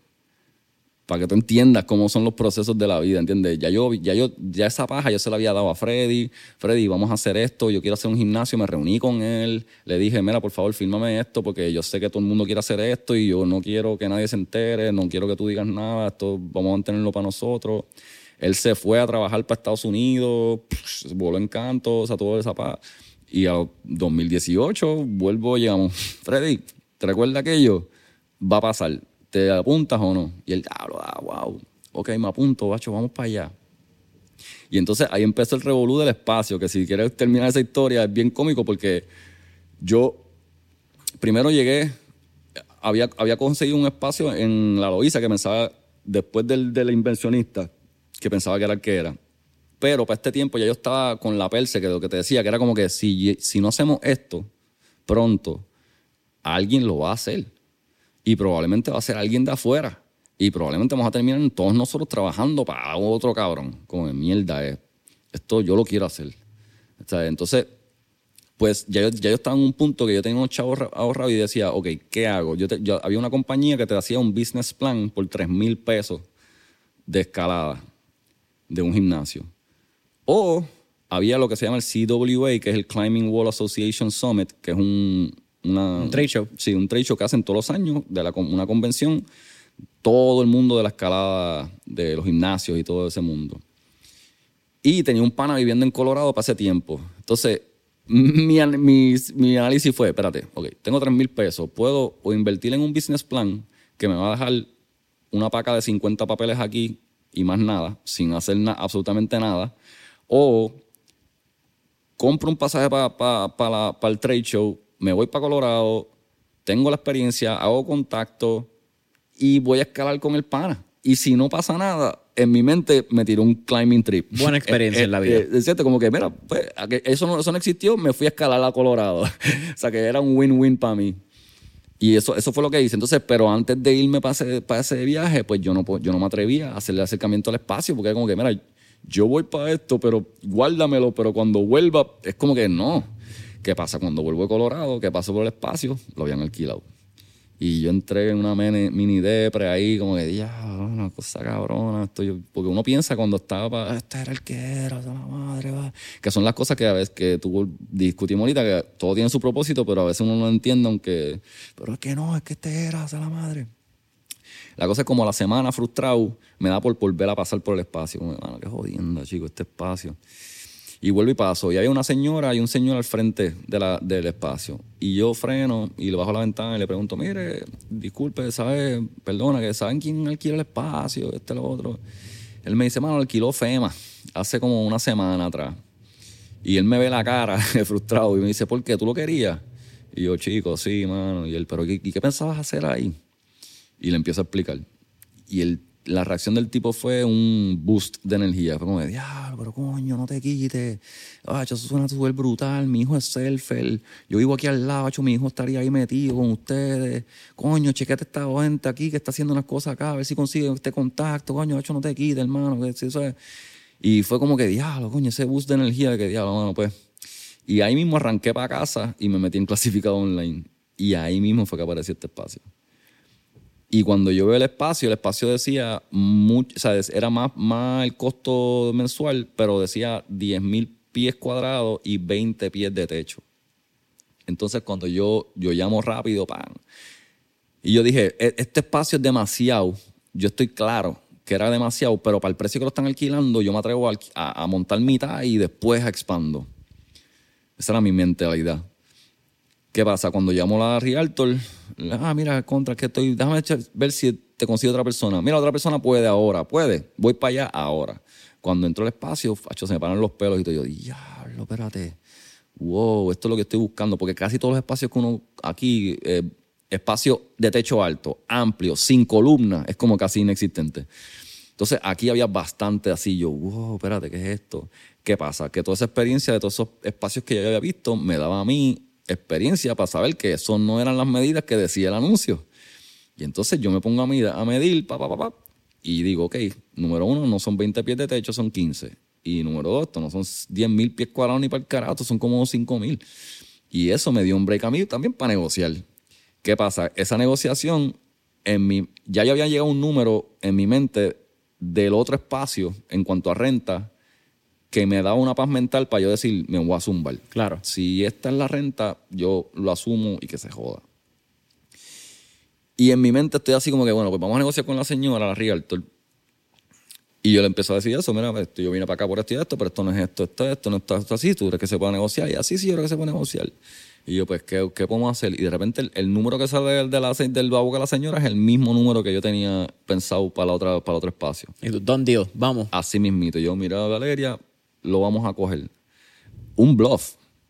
Porque yo no tenía los chavos. o sea, yo no tenía para nada todo el total de los chavos. O sea, todo esto fue un I bluffed life en, en, en, un en cierta manera. You como fake que- it till you make it in a good way. Porque tampoco queremos llevarlo al, al extremo. Yo, yo sabía que yo tenía un chunk que yo decía, bueno, en mi mente la, la paja mental era, con este chunk yo por lo menos creo un esqueleto que ya es algo visual para tú pedir chavo, a diferencia de decir, yo tengo esta idea bien cabrona y tengo esta paja, dame chavo, ¿entiendes? A diferencia de, traer a alguien al espacio y decirle, mira, este es el espacio, lo tenemos alquilado, este es el esqueleto, esto es lo que está pasando, necesitamos chavo para terminarlo. Sí, es diferente tener una canasta, otra cosa es decir, no, está aquí está la canasta, pero aquí están mis huevos también. Exactamente. Y entonces, pues eso me daba paz mental a mí de decir, pues para el carajo, yo voy a zumbarme y que se joda, con esto lo podemos lograr. Y así fue. Entonces, ¿qué pasa? Ahí empieza la otra parte de, la, de la pelada de las cosas, del espacio para el, el diseño y la cosa. Las realtors no entienden qué rayos es lo que yo quiero hacer. Un gimnasio escalada. ¿Qué? ¿Un qué? ¿Me vas a, las paredes? ¿De dónde? ¿Cómo? Ellas piensan que les voy a destrozar el espacio. Ya, pero es que... Habían dos realtors envueltas. Me tomó dos meses negociar el espacio. Porque ellas no entendían, iban para atrás y para adelante. ¿Qué pasa? A todas estas, Freddy y yo tenemos un malentendido. Freddy entiende que el espacio ya lo tengo asegurado, compra un vuelo y cae a Puerto Rico. Y de repente así yo, Freddy, espérate, yo no, o sea, esto no está cuadrado. Y él, ya, pero es que yo pensé yo, pero es que no, como que, wow, espérate. ¿Qué pasa? Yo digo, pues, pues, vete conmigo para el espacio para que lo veas. ¿Qué pasó? Que tuvimos la bendita suerte de que ese malentendido y el delay de estas realtors nos diera espacio a nosotros para crear los diseños y llegar al, al diseño que estamos con Corde para enseñarle y decirle, porque eso era otra, y me decía, mira, pero dame diseño, dame de esto. Y yo, pero es que no puedo darte diseño, porque el diseño a mí me cuesta. Y el diseño se revuelve alrededor del espacio. O sea que si tú no me comprometes el espacio, yo no voy a gastar en un diseño para que tú me digas que no. Sí, y iba a ser un juego del huevo a la, gallina, a la gallina con ella. Entonces, como al mes aparece la otra realtor a preguntarme exactamente toda la información que yo le había dado a la primera. Y yo como que me molesté un poco, mira, pero ven acá, ¿con quién yo tengo que entonces hablar? Porque yo acabo de perder todo ese mes con esta persona y tú me estás preguntando todo lo mismo. No, es que cualquiera de las dos, pero cualquiera de las dos no, porque estamos bregando algo. Ellas están así en la negación. Ay, yo, hasta que me dice, yo creo que ellas no te quieren alquilar ese espacio, yo creo que no te quieren alquilar ese espacio. Y yo, ¿qué? Yo, mira, consígueme un Skype call con la dueña. Y ella, ¡ay, tremenda idea! Y yo, Dios mío. ¿Y qué pasa? Para que tú veas, este, este, la pelada aquí sigue un ratito más. De repente, ah, ok, chévere. Llegamos el día de Skype call. empiezo a hablar con la señora.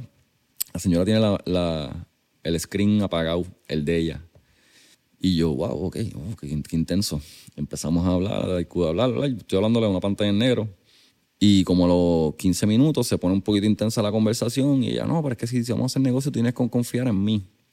Y yo, bueno, te me disculpa, pero, o sea, como yo supone que yo confío en alguien que llevo 15 minutos hablando y no le puedo ver ni la cara. Y ella como que, ¿cómo? Y, y ahí yo, yo sentí la reacción de ella como, espérate un momento. Llamó a alguien, ven acá. Y entonces la otra persona le prendió. Ella no sabía que, yo, que no estaba en pantalla. Y lo más seguro yo parecía un loco mirando para, para todos lados porque no tenía un eye contact a quien mirar. y, ¿qué le pasa a este tipo? Y yo, ¿qué le pasa a esta señora?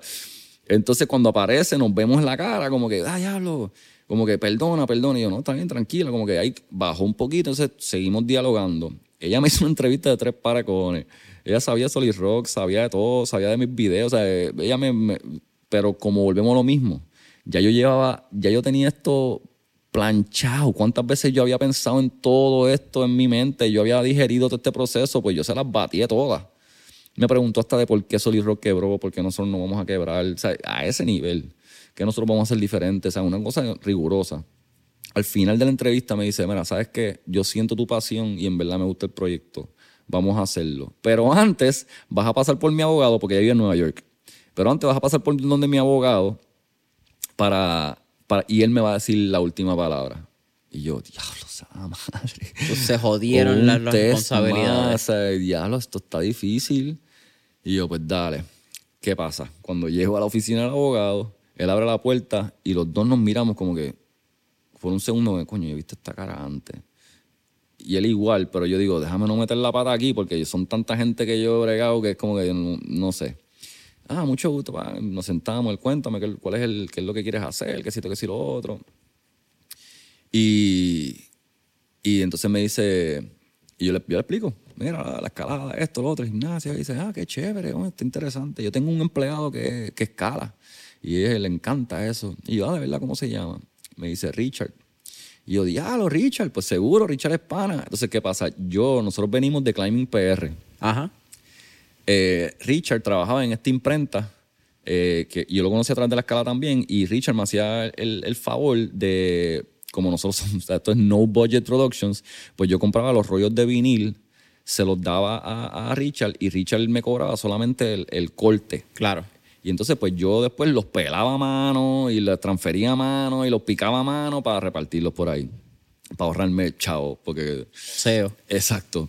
Y entonces, pues, pues da la casualidad que el folder que yo tenía ese día eh, tenía el sticker de Klein Perra pegado.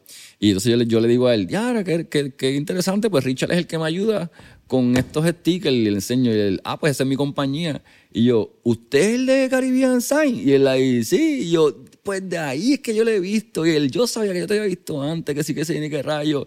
Mano, y sea, seguimos hablando la conversación y ahí fluyó, sea, como que, wow, mira cómo son las cosas, mira lo- lo- lo- los esfuerzos que uno da, ¿entiendes?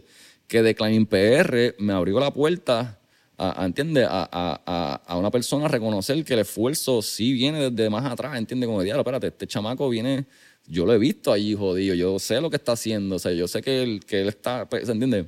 Que quizás en lo- los momentos que tú estabas trabajando, que tú pensabas que nadie te estaba mirando, intrínsecamente la vida tiene, yo creo, y ya lo hablamos, la gente tiene que estar harta de escuchar esto en el podcast. Yo siempre he dicho que yo creo en la suerte basada en la definición de Seneca, que la suerte es cuando la, la preparación se encuentra con la oportunidad. Exacto. Y tú estuviste constantemente preparado para que cuando llegara la oportunidad no tuvieses tiempo que perderla. Exacto. Y qué cool. Porque esa Igual parte- fue con el logo. Hay tantas cosas así que, que, que, que son spin-offs de, de- del esfuerzo que uno pone a través de los años, de, de las entrevistas, de, la, de, la- de los reportajes, de, de cosas que, que, que van atándose una a la otra.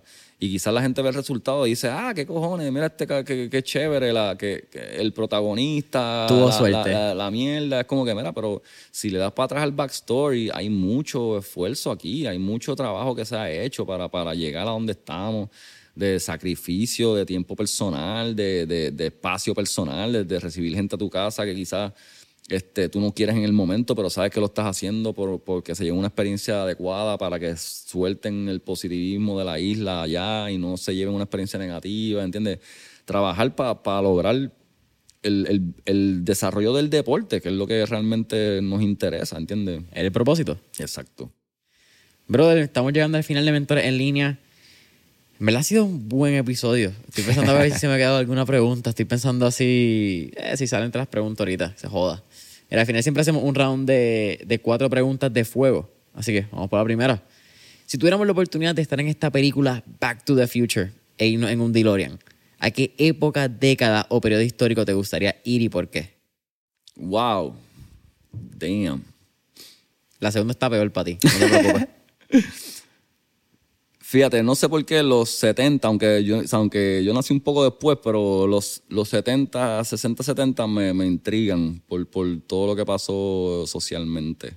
Ahí también es como, hay como un, un pico de la escalada, ¿verdad? Como en los 70, 80. Sí, también, exacto. 70, 80, los 80 cogió mucho más auge. que es donde sale eh, Patagonia, creo que es que se llama Jubel, creo que es el dueño, algo así, creo que era escalador también para esa época. Este, sí, es que el nombre es francés, no lo quiero mal decir mal.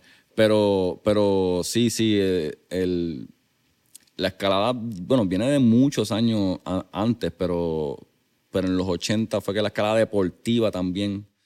Yvonne. Ivonne, exacto. Yvonne Chouinard. Ese, eh, se sí, pronuncia de alguna sí. manera en inglés que yo no sé. Sí, ¿dónde fue que nos quedamos? Eh, 70-80, exacto, ahí estamos. Escalada deportiva. Sí, es como Free Spirit, pero a la misma vez revolución. Sí, sí, sí, un, Como que- un tiempo lindo. Sí, Y pre-tecnología. también. Eso es importante. Análogo, análogo. Eh, segunda pregunta. Tenemos un playlist en Spotify que se llama Mentores en línea, el playlist, donde tenemos todas las canciones que motivan y pompean a nuestros entrevistados. Así que, con eso dicho, ¿qué canción motiva o pompea a Brian Hoffman quizás antes de treparse en un boulder? Wow. Y tú estás bien jodido porque eres músico. Sí. Yo no, fíjate, no es una cosa así. Yo soy, yo soy raro porque yo soy de emociones. Como que a veces a mí la música me, me, transmite emociones. Como que yo no soy uno mucho de indagar en la letra. Fíjate, eso es algo bien, bien peculiar que me he dado cuenta a través de los años. Las, las, que me gustan me las memorizo y me las sé, pero no soy uno de, analizar las letras. A mí el beat, la sensación de lo que está pasando musicalmente es lo que me conmueve. Y me, o, me entristece, o me relaja, o me hypea, o me pompea, o me pone este, excéntrico, por decir algo. Y a veces depende del mood pues como que depende cómo me sienta, pues tiro diferente. Puedo tirar un reggae, un buen reggae para empezar el día un poquito más relajado. Este, puedo tirarme un, un que es así tipo este, brass band, como que un poquito más para algo que quizás requiera un poquito más de, fuerza o un poquito más de pompeo antes de la saiquiaera, para subir la saiquiaera.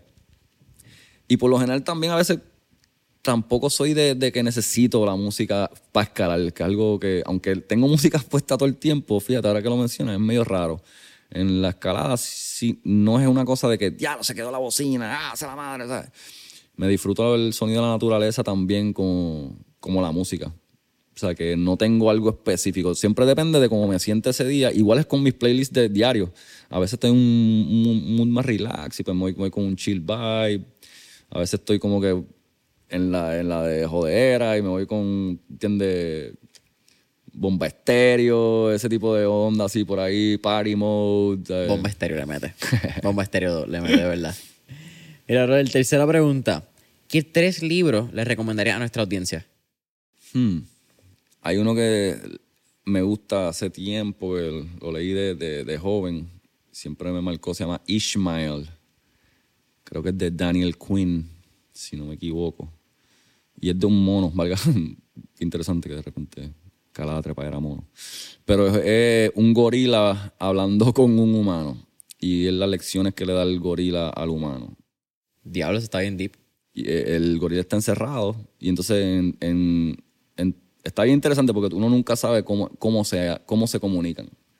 Si el mono habla, si es telepático, si es que el tipo se lo está imaginando, si, si, si es él que se está hablando y habla de la, de la humanidad, de, cómo estamos, las, está bastante bufiado. Este,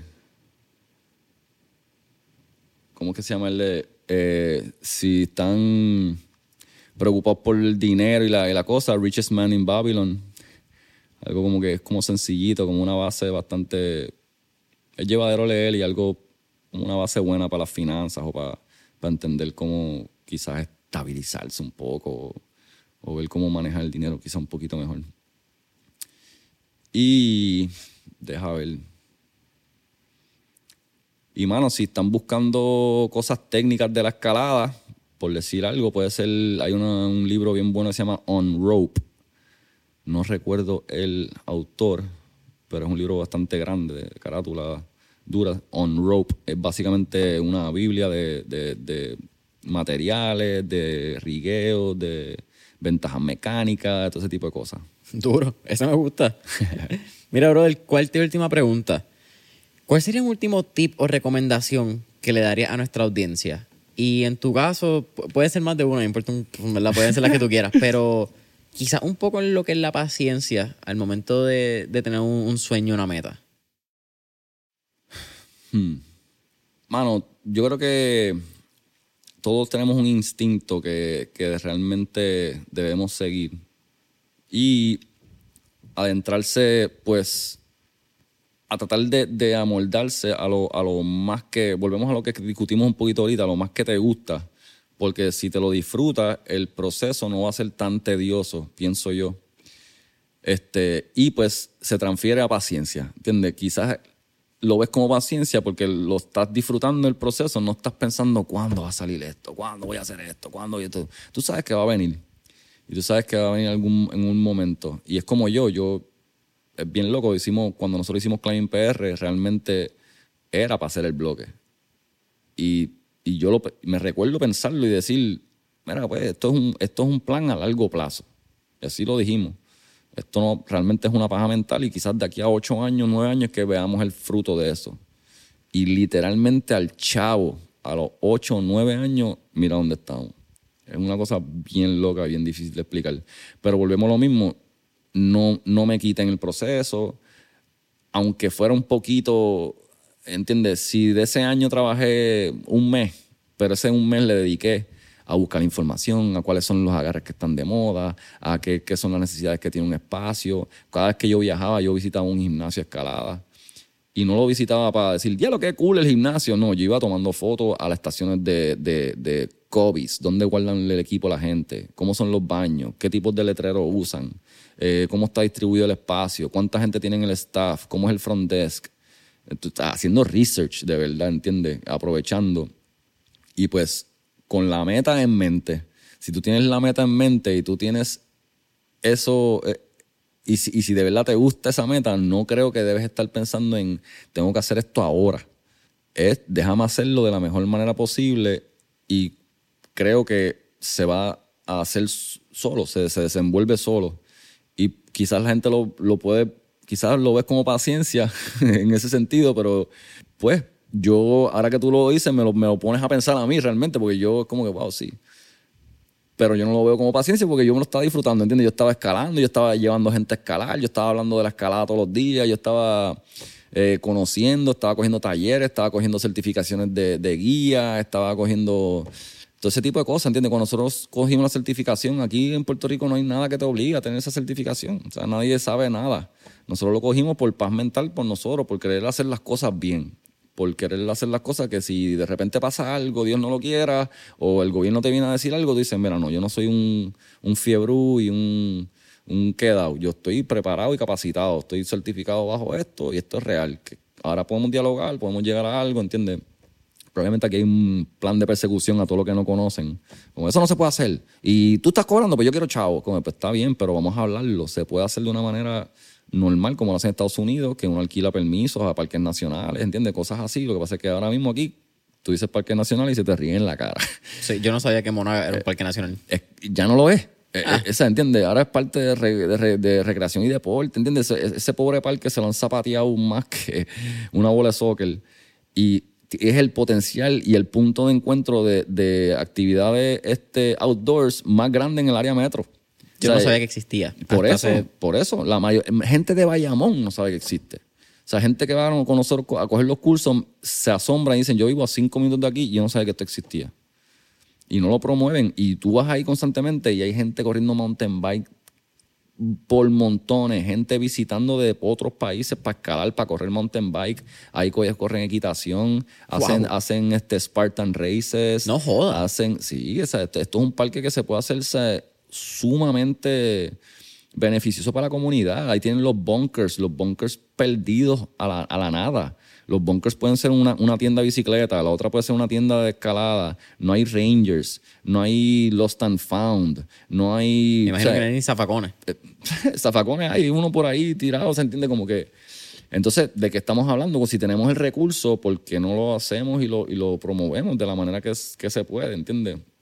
brincamos ahí un poquito del, del, eh, del, tip. Puerto Rico, pero... oye, creo que para terminarlo ahí, yo creo que tú diste bien cool y, y, resumiendo el tip que diste, quizás la gente lo llama paciencia, tú lo miraste como pasión. Y el haber tenido pasión intrínsecamente lleva a que tú es paciencia. Exactamente, así es, que, así como que lo puedo quizás entender en este momento, es como que wow, porque sí, ¿sabes? Él, él no desesperarse, o sea, yo pasé por cantazo, ¿entiendes? Como que los dos cantazos de los inversionistas fueron duros, pero a la misma vez como que yo no me voy a quitar, ¿entiendes? Ah, tú te quitaste, pues bueno, pues chévere, sigue tu camino, ¿entiendes? Yo no me voy a quitar y ya sé que quizás no es este año, pero sé que va a pasar, ¿entiendes? Y yo voy a trabajar cada granito que pueda para hacer eso, hacer eso o lograr eso, o que pase eso. No sé cómo, pero va a pasar. Y así es que lo tienes que ver si es de verdad te, te apasiona. Así es que lo vas a ver. Yo no sé cómo va a pasar, pero va a pasar, ¿entiendes? Y así, y hasta el sol de hoy todavía no sé exactamente cómo pasó, porque volvemos a lo mismo, los chavos llegaron y, cayeron de una manera tan orgánica y tan bonita que, que no puedo ni explicarlo. O sea, es como que, wow, esto no la vi venir.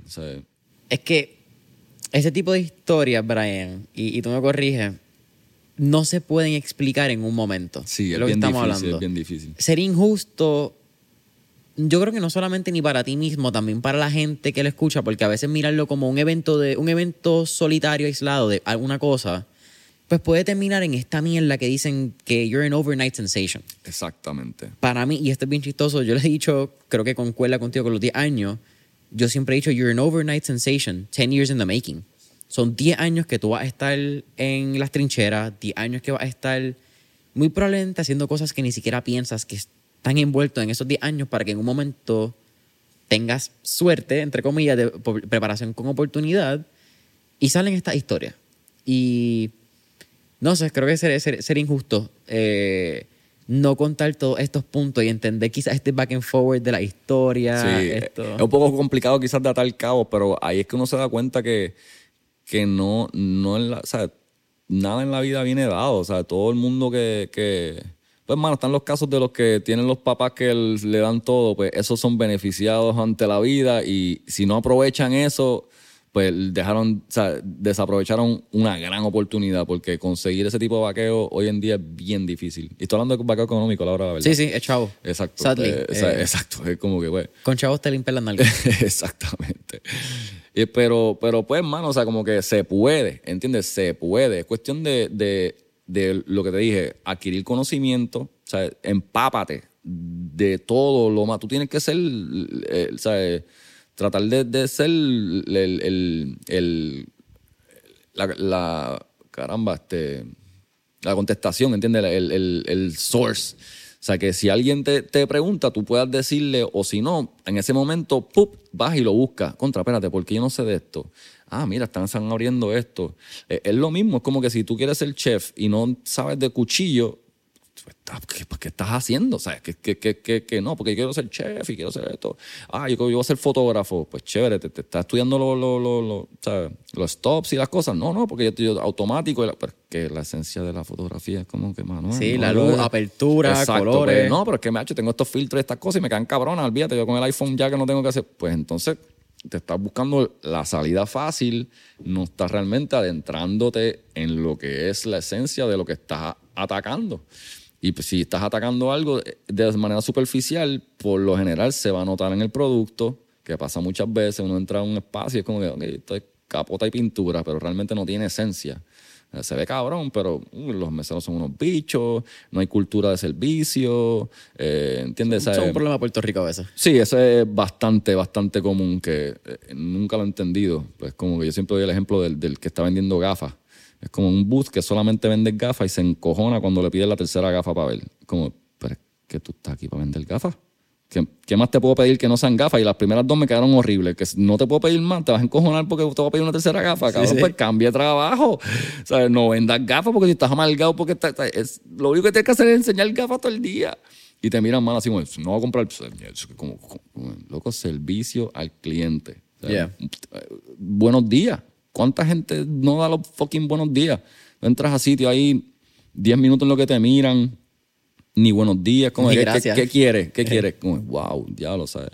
Y eso también yo creo que es algo que nosotros tratamos de, de- de inculcar aquí, de, de, El corillo es súper cool. Te digo, de- tienen comunidad y. Gracias, mano. De, que todo el mundo se sienta en familia, ¿entiendes? De, que esto es una familia y la escalada es así. La, la- la escalada es una familia grande, internacional, es bien loco. Yo he tenido experiencias internacionales gracias a gente que no conozco. O sea, súper. En, en Tailandia escalé las mejores rutas gracias a un chino que me vio mirando las rutas y me dijo que si quería hacer esa, que, que, la, usara su equipo, que era nuevo paquete, que, que lo que yo, dale, pues chévere, vamos a hacerla. Y de las mejores rutas que escalé allá. Y terminamos siendo panas y hablando y todo, y discutiendo y jangueando en la noche. ¿Entiendes?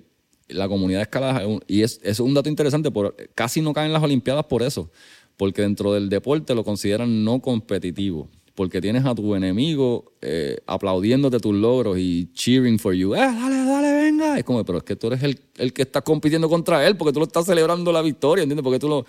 Y eso es algo que no se ve en ningún otro deporte.